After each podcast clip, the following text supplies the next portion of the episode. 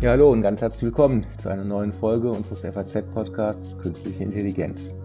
In dem Podcast sprechen wir, wie Sie wissen, mit ausgewählten Expertinnen und Experten aus der Wirtschaft, aber auch aus der Wissenschaft ganz konkret über die Einsatzgebiete, die ökonomischen Effekte, aber auch über die Grenzen der Nutzung von KI und allen damit zusammenhängenden Technologien.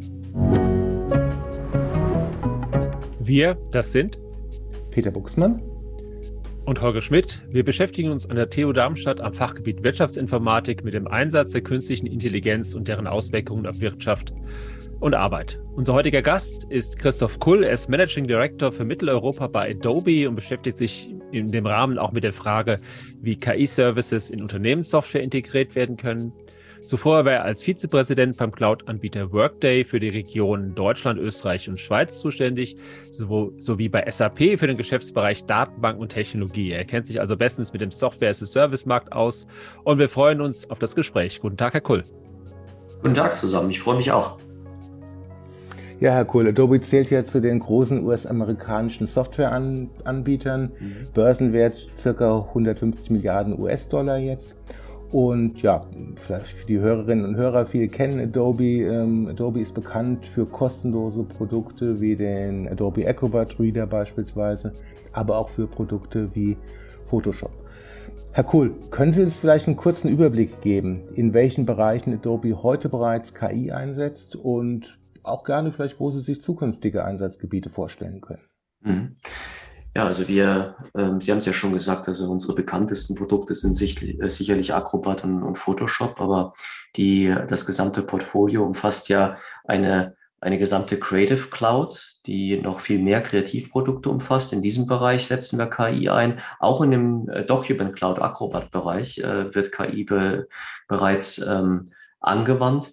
Und dann in dem dritten großen Bereich äh, von Marketingtechnologie, wir nennen das Digital Experience, ähm, äh, arbeiten wir mit sehr vielen Unternehmensdaten natürlich, um da auch KI für eine Skalierung, eine Hyperpersonalisierung und so weiter äh, anzuwenden. Ähm, in allen Bereichen kommt KI bereits in unseren Produkten zum Einsatz. Mhm.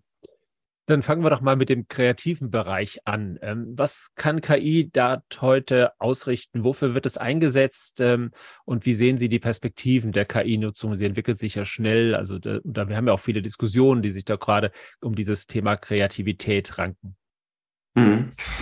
Also was, was wir beobachten im Markt ist, dass der, ähm, der Hunger nach, nach Content, nach Inhalten immer größer wird, ja, von, von Benutzern, von, von Marken, die sich äh, darstellen wollen, etc. Und dementsprechend ähm, ist auch die Anforderung an, an Kreative sehr stark gewachsen, mehr Content, mehr relevanten, mehr hochwertigen Content äh, zu erzeugen.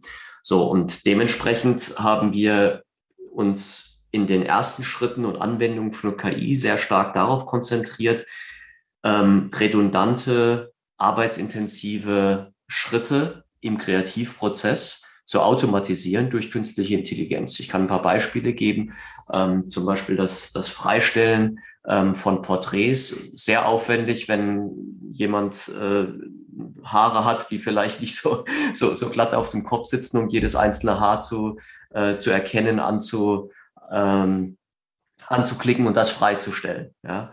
Oder das Erkennen von ähm, äh, in, in Videos von gewissen Objekten, die man retuschieren will, die man vielleicht nicht auf dem Video drauf haben will. Auch ziemlich komplex, wenn man sich überlegt, dass man über eine Videostrecke von mehreren Minuten ein Objekt entfernen muss. Ja? Und das kann alles KI machen.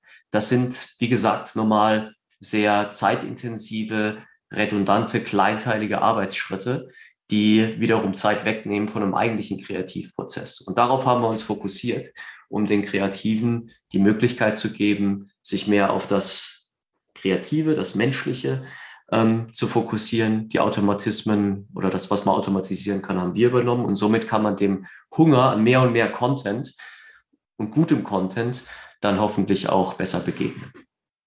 Vielleicht ähm, möchten Sie unseren Hörerinnen und Hörern noch mal so ein bisschen besseres Gefühl dafür geben, wie die, wie die KI das macht. Also nehmen wir doch mal genau gerne eins von Ihren Beispielen, ähm, das mit den Haaren oder das andere war so ein, so ein, so ein Objekt retuschieren. wie, also das KI das kann, und das klingt erstmal äh, spannend. Können Sie einen ganz groben, vielleicht nicht technischen Einblick geben, was die KI denn da tut und wie sie es tut?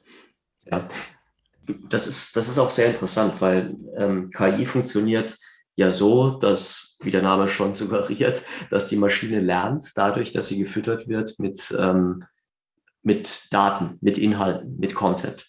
So, und ähm, wir haben auf unserer Creative Cloud beispielsweise natürlich sehr viele Inhalte, Daten und auch Arbeitsschritte, die wir, ähm, mit, mit denen wir die Maschine füttern können.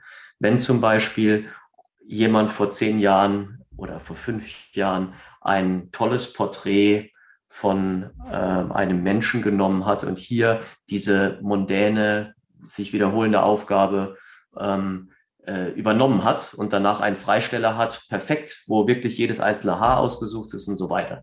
Stellen Sie sich vor, das ist jetzt tausendmal, Millionenmal passiert.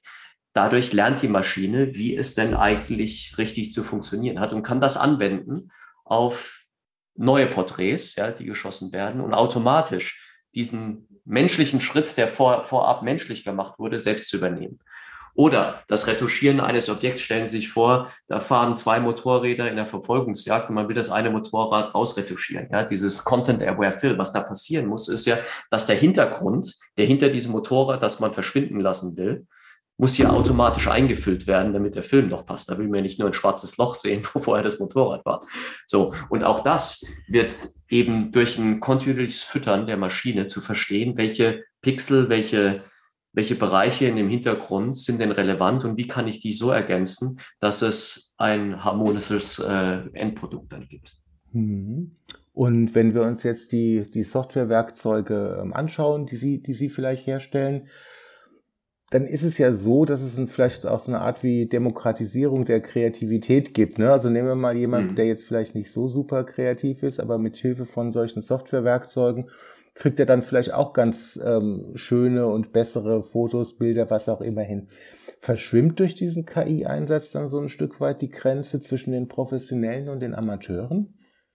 Ist interessant, was Sie gesagt haben. Ne? Also Sie sagen, jemand, der nicht so kreativ ist. Und ich glaube, was Sie gemeint haben, ist jemand, der vielleicht nicht ein Profi ist im Bearbeiten mhm. von Bildern. Ganz Weil genau. ich glaube, dass, dass das Kreativität sollte eben nicht mhm. dadurch begrenzt sein, wie gut man ein Werkzeug bedienen kann, sondern, ähm, und, und das ist unser Leitmotto, Creativity for All. Auch jemand, der vielleicht nicht seit zehn Jahren Photoshop benutzt, sollte in der Lage sein, seinen Ideen oder seiner Geschichte Ausdruck verleihen zu können. Und ja, deswegen Demokratisierung.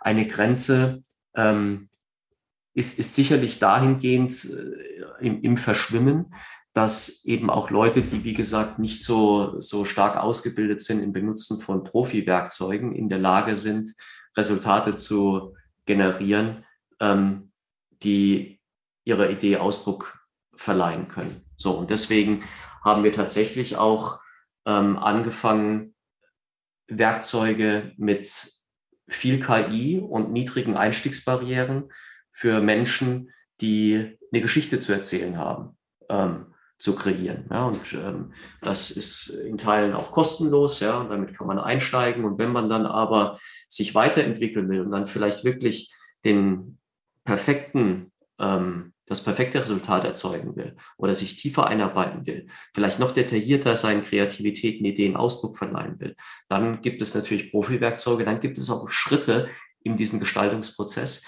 die aus unserer Sicht dann nicht mehr von KI ähm, übernommen werden können, weil Kunst oder ein kreativer Ausdruck ist am Ende sehr stark verbunden auch mit der Intention, mit dem, was man aussagen will. Und da kommt dann der menschliche Aspekt sehr stark ähm, ins Spiel. Aber genau diese Sache wird ja gerade sehr intensiv diskutiert. Kann KI kreativ sein und damit die Aufgaben des Menschen übernehmen? Also neulich hat äh, ein Bild auf, äh, auf einem Kunst, einen Kunstwettbewerb gewonnen, das von einer KI erstellt wurde. Es gibt inzwischen mit GPT-3 ähm, Möglichkeiten, Texte zu schreiben, von der KI schreiben zu lassen, die so nah am Menschen dran sind und so gut sind. Äh, die, die, Schüler und Studenten äh, äh freuen sich sehr über diese, über diese äh, KI-Fähigkeiten. Das heißt, ein bisschen, bisschen spitz formuliert, wird Kreativität von Menschen vielleicht gar nicht mehr gefragt sein. Wir können sie nicht mehr unterscheiden und dann ist es auch egal, wer sie gemacht hat? Also so ein bisschen, bisschen nach, nach vorne gedacht, wo, wo geht das hin? Was, was wird die KI künftig äh, dann noch tun? Ja, also was wird die KI künftig noch tun? Daran arbeiten wir auch. Ja, und wir, genau wie Sie gesagt haben, es wird immer besser werden. Ja, und es wird immer mehr auch ähm, generieren können. Ja, man redet ja von der Generative AI oder generativen künstlichen Intelligenz, die tatsächlich kreieren und was erzeugen kann. Ähm, die Antwort ist, wir beobachten das. Wir haben da keine endgültige Aussage. Wir beobachten das und wir gestalten es mit, weil die Technologie kann das ähm, und wird das immer, immer besser können. Wenn Sie meine persönliche Meinung äh, wissen wollen. Meine persönliche Meinung ist, dass gerade wenn wir über Kunst reden, ja, und ähm, Sie haben das Beispiel gebracht, da wurde ein Bild erzeugt, das äh, nicht mehr zu unterscheiden war von einem Bild, das vielleicht von einem Menschen erzeugt wurde. Ich glaube, dass wirklich man nicht vernachlässigen sollte, dass die Intention, der Kontext, der Grund, warum etwas entstanden ist von einem Künstler, ähm, die Kunst zu etwas Besonderem macht und vielleicht dann nochmal eine, eine Story erzählt und eine Message sendet, die bei dem Betrachter oder bei dem Konsumenten von Kunst ankommt. Und das ist natürlich etwas, was, was wiederum menschlich ist ja, und eine menschliche Geschichte hat. So, jetzt sind wir schon sehr im Philosophischen, im Abstrakten, ähm, Herr Schmidt, aber was für mich wichtig ist, die Technologie wird sich weiterentwickeln. Wir haben die Möglichkeiten, wir wollen sie mitgestalten, anstatt nur am Bildschirm, äh, am, am, am Spielfeld ranzustehen und zu beobachten und wollen das für, für was, was Gutes und was Sinnvolles nutzen, das hoffentlich, wie unser Leitspruch auch sagt, die, die Welt verändert ähm, durch digitale Erlebnisse. Was interessant ist, vielleicht darf ich das kurz einwerfen, bevor Sie die nächste Frage ähm, stellen. Was interessant ist, ist ja, dass in diesem Bereich noch ganz viele offene Fragen sind. Jetzt nehmen wir mal das Beispiel, was Sie, was Sie genannt haben. Da wurde ein Bild erzeugt und vielleicht hat jemand gesagt, ich möchte das Bild im Stile von Dali erzeugen, ja, oder im Stile von Van Gogh oder irgendeinem anderen Künstler. Was bedeutet das denn? Ähm, wie, wie wurde denn die KI gefüttert? Welche Trainingsdaten lagen denn zugrunde? Wie sieht das Lizenzrecht aus? Haben die Künstler denn ihr Einverständnis gegeben ähm, oder diejenigen, die eben die Rechte der Künstler vertreten? Und das sind alles Dinge, die, ähm, die, die noch nicht ähm, entschieden sind, für, für die es noch keine Gesetze gibt. Und da sind wir eben auch dabei, das ganze Thema rechtliche Anforderungen, aber auch ethische Anforderungen mitzugestalten, weil es kommt, es geht, es funktioniert und so, so ist es mit jeder äh, neuen Technologie, die die, die Möglichkeiten ähm, bietet entweder gestalten sie mit oder sie beobachten na, und müssen dann hm. mit dem klarkommen, was da passiert ist. Ja. Wo, wobei ich sagen muss, also ich bin immer so ein bisschen skeptisch ähm, bei der Diskussion, ob KI kreativ ist. Mhm. Ähm, denn wenn wir uns die Prinzipien anschauen, Sie hatten es eben schön gesagt, äh, eine KI kann dann vielleicht zeichnen im Stile von Van Gogh oder eine KI kann Musik erzeugen ähm, im, im Stile von Nirvana oder mhm. irgendwie sowas in dieser Art. Ne? Aber dann ist sie eben mit diesen Trainingsdaten gefüttert, ne? den alten Nirvana-Songs mhm. oder allen möglichen Van Gogh-Bildern und malt dann oder komponiert dann sowas ähnliches. Sowas richtig revolutionär Neues in diesen Bereichen haben wir bisher noch, noch, noch nicht gesehen, oder? Wie würden Sie das einschätzen? Ja, haben wir noch nicht gesehen. Ich kann Ihnen auch nicht sagen, ob das in, in 15, 10, 5 Jahren dann, dann wirklich möglich ist, mhm. wo wir etwas Überraschendes haben. Ich komme halt wieder darauf zurück, auf meine These, dass Kontext und Intention ähm, die maßgeblichen Impulse sind für einen, für einen kreativen Output, der uns berührt, der uns menschlich bewegt, der uns, ja, und da, da glaube ich, dass wir, das ist was Urmenschliches. Ja. Ja, kommen wir vielleicht zu einem anderen Anwendungsgebiet. Sie hatten es ähm, vorhin genannt, ähm, Herr Kohl. Mhm. Ähm, KI im Bereich des, des Marketings. Wie lässt sich das denn sinnvoll einsetzen? Mhm. Ich habe ja schon über Content gesprochen und auch im Marketingbereich geht es halt darum, dass man Kunden, Interessenten mit relevanten Inhalten begeistert, berührt, bewegt, äh, an die Marke bindet, begeistert etc. So, und, und wir haben über Content-Erstellung gesprochen. Jetzt ist es aber natürlich auch wichtig, den Content, die Bilder, die Informationen, die Videos etc., zum richtigen Zeitpunkt an die richtige Person zu liefern. Und jetzt wird es interessant. Wir beobachten, dass wir, ich hatte auch gerade einen, Blog geschrieben, dass die Bedürfnisse, Interessen ähm, von Menschen nicht mehr ein Leben lang stabil bleiben, sondern die ändern sich, die sind dynamisch. Ja? Vielleicht habe ich mich während der Pandemie besonders für Krafttraining interessiert. Inzwischen bin ich eher im Cardio-Bereich oder mache gar nicht mehr so viel Sport, sondern habe mich der, der Kunst. Also meine Bedürfnisse ändern sich ständig und trotzdem will ich verstanden werden von den Marken, von den Unternehmen, die, mit denen ich interagiere. So. Und deswegen haben wir einen extrem hohen Bedarf, dass Marketing-Software in der Lage ist, den Content personalisiert, hochpersonalisiert und relevant zum richtigen Zeitpunkt auszuspielen. Und wenn Sie das nicht mehr nach einer Zielgruppe, wo Sie vielleicht die 20 bis 40-Jährigen umfassen, männlich und weiblich vielleicht noch unterscheiden, sondern wirklich hochpersonalisiert auf die einzelnen Bedürfnissen eines Profils. Ja, und das muss gar nicht der bekannte Kunde sein, sondern kann auch der Unbekannte sein. Ähm, maßschneidern wollen, dann geht das nur mit einer Plattform, die künstliche Intelligenz beinhaltet, sodass sie skalieren können.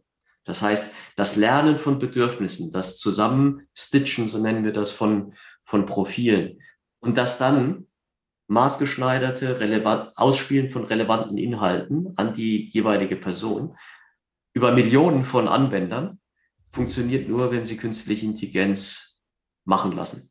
So. Und Hand aufs Herz, wie gut funktioniert denn das? Haben Sie das mal, haben, haben Sie das mal bewertet? Also, dass das grundsätzlich geht, können wir uns, glaube ich, ganz gut vorstellen. Mhm. Aber nun ist ja fast, fast, fast jeder Mensch anders. Mhm. Und ähm, also ich würde mich als Entscheider, würde ich mich immer fragen, okay, das klingt ja ganz spannend für mich. Aber gibt es da irgendwie sowas wie Qualitätsmaßstäbe, die Sie da sozusagen heranziehen?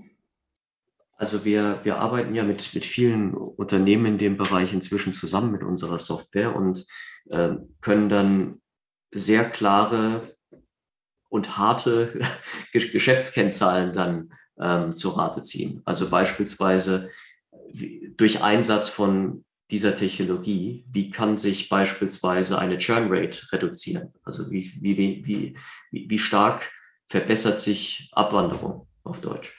Ähm, wie viel besser sind die Conversion Rates von einer initialen Ansprache bis tatsächlich zu einem Kauf von, von einem Produkt. Ja. Ähm, äh, wie oft kommt ein Kunde wieder ähm, und reagiert auf Newsletter, die beispielsweise oder auf ähm, App-Notifications, die personalisiert sind, etc. etc.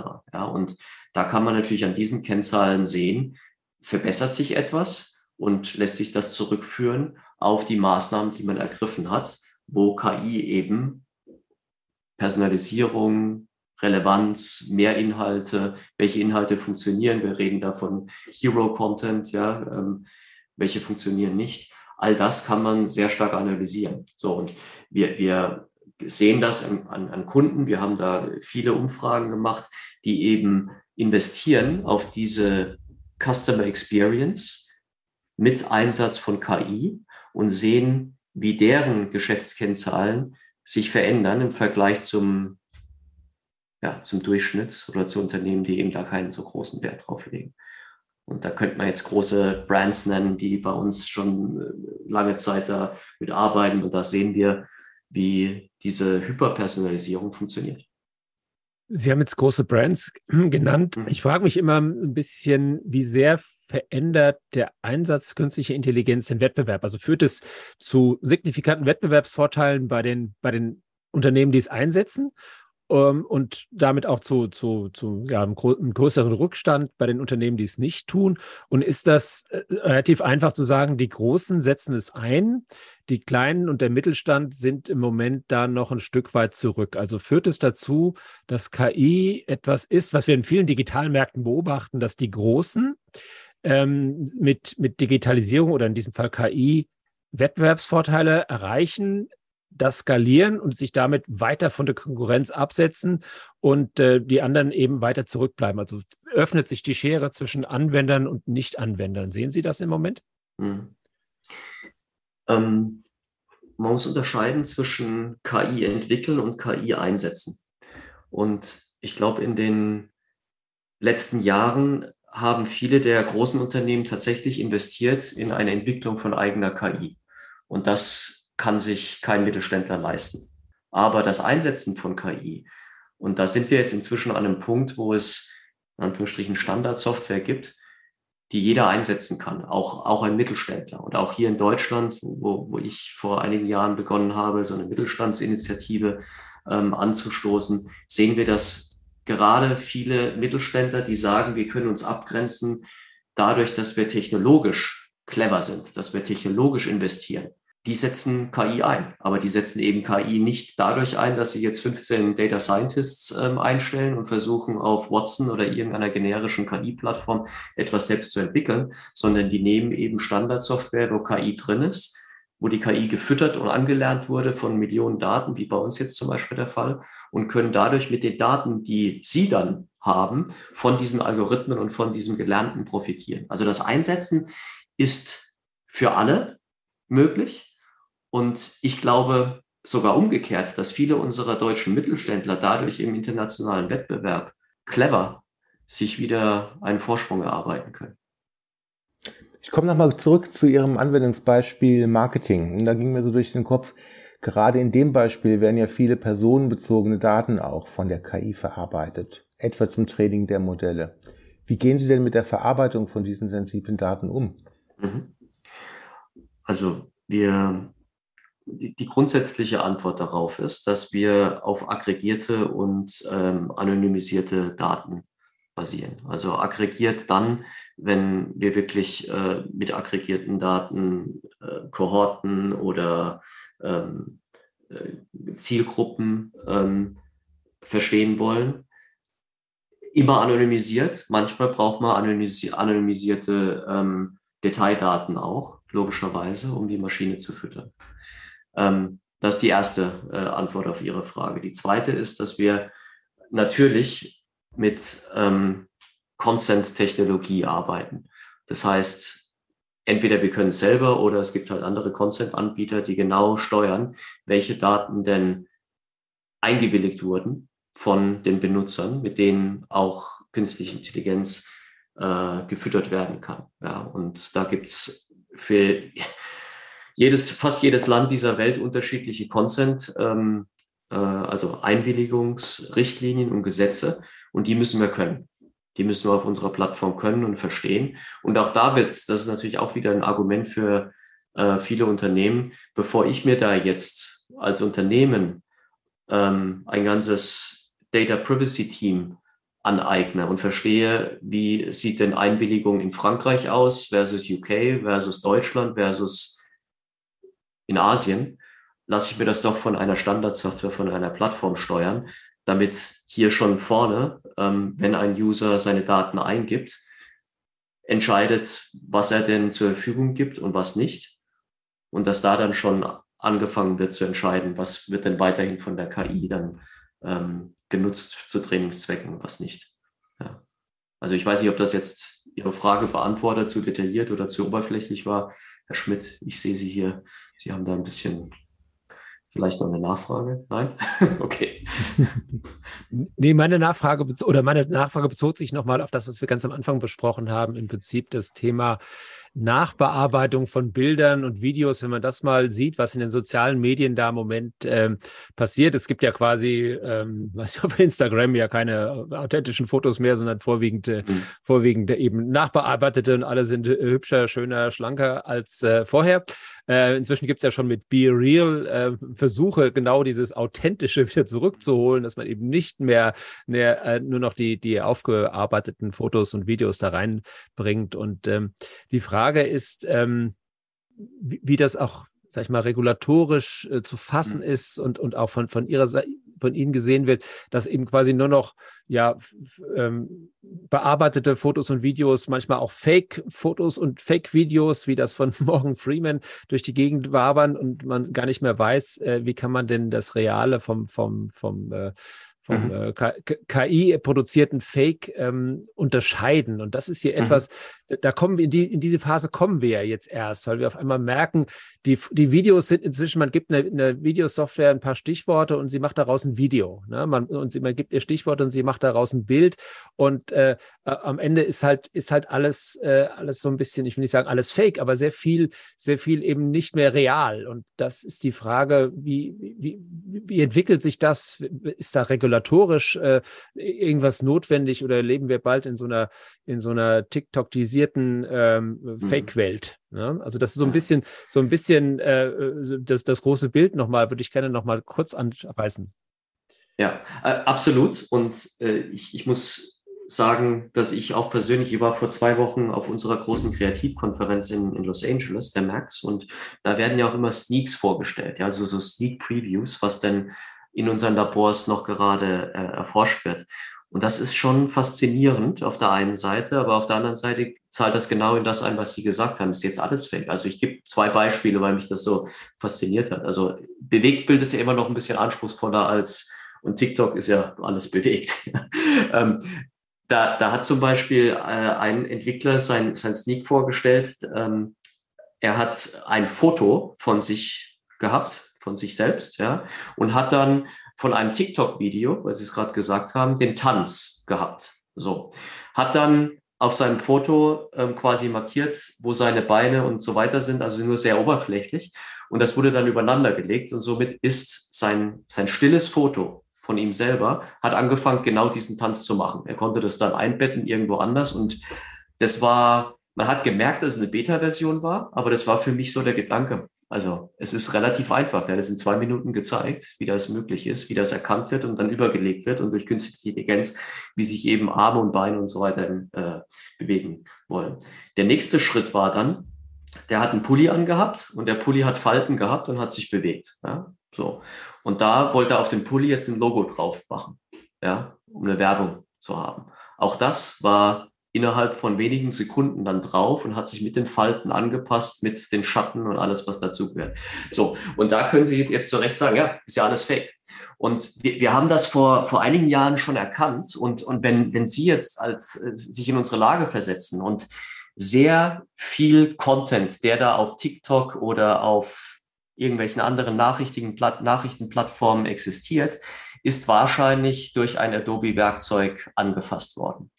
Und deswegen haben wir auch gesagt, wir haben hier eine Verantwortung gegenüber dem Thema Real Content und, oder Fake Content und, und dagegen vorzugehen. Wir wollen aber nicht, dass der Prozess von Optimieren von, von Inhalten, von Fotos etc. gestoppt wird. Also haben wir eine Allianz gegründet, die nennt sich Content Authenticity Initiative, die sich zum Ziel macht, die Authentizität von Inhalten sicherzustellen. Wir haben als Gründungsmitglieder damals die New York Times und Twitter gehabt. Inzwischen haben wir 800 Mitglieder, darunter auch die Deutsche Presseagentur, Stern und ein paar andere Verlage, auch hier in Deutschland. Und was diese Initiative macht, ist, den kreiert den, den, den ähm, Leuten, den Menschen, die Inhalte erzeugen, Journalisten oder Fotografen, die Möglichkeit an die Hand zu geben, die Schritte, mit denen sie ihre Inhalte optimieren oder anpassen, transparent zu machen. Das heißt, man, man sieht dann als Konsument hat die Möglichkeit, da ist dann irgendwann so ein Stempel, Content Authenticity Initiative und man kann nachverfolgen, was damit gemacht wurde. Wenn das ein paar Leute nicht machen wollen, ja, weil sie vielleicht wirklich Leute sind, die Fake-Content produzieren, dann haben wir aber auch die Möglichkeit, wiederum auf Pixel-Ebene mit künstlicher Intelligenz quasi hervorzuheben, was da gemacht wurde, dass das eben kein authentischer Content ist, ja, bis dahin sogar zu zeigen, wahrscheinlich wurde an der Stelle oder der Stelle was wegretuschiert oder optimiert. So, und ähm, um Ihre Frage zu beantworten, braucht es da Gesetze oder Regulatorien? Wir glauben daran, dass diese Initiative die wichtigsten, inzwischen schon die wichtigsten ähm, Content-Plattformen der Welt zusammengebracht hat. Und wenn wir uns diesem Real Content verschreiben oder authentischen Content verschreiben, dann haben wir da schon, glaube ich, einen ganz großen Teil des Weges hinter uns gelegt. Ich glaube, das wird ein, ein super spannendes Thema werden in den nächsten Jahren, wie man das sinnvoll auseinanderhalten kann, wie man Mechanismen schafft, um genau diese, diese Frage, ist es fake, ist es real und wie erkenne ich das, ähm, äh, beantworten kann. Das ist, glaube ich, etwas, was sozusagen mit dem Fortschritt der KI mhm. äh, eindeutig äh, mit, mit sozusagen auf den Weg gegeben wird, dort gute, gute Lösungen zu finden. Und insofern ist es, glaube ich, ein Thema, das wir uns in, in einigen Jahren gerne wieder nochmal besprechen können, weil, mhm. weil wir hier eine, eine wahnsinnige Dynamik äh, sehen, ähm, die, die, glaube ich, ähm, ja, ganz viele auch unserer Wahrnehmung, ne, was, was, was, äh, was ist nun echt und was, was kann ich glauben und was kann ich nicht glauben, in der nächsten Zeit oder in den nächsten Jahren beeinflussen wird. Das ist, eine, glaube ich, eine super, eine super interessante Diskussion. Das war es generell. Herr Kuhl, herzlichen Dank für dieses Gespräch. Ähm, das war sehr interessant und äh, wird uns hier weiter beschäftigen. Peter Buchsmann und ich, wir melden uns Anfang Dezember wieder mit einem neuen spannenden Thema rund um die künstliche Intelligenz. Vielen Dank und bis dahin.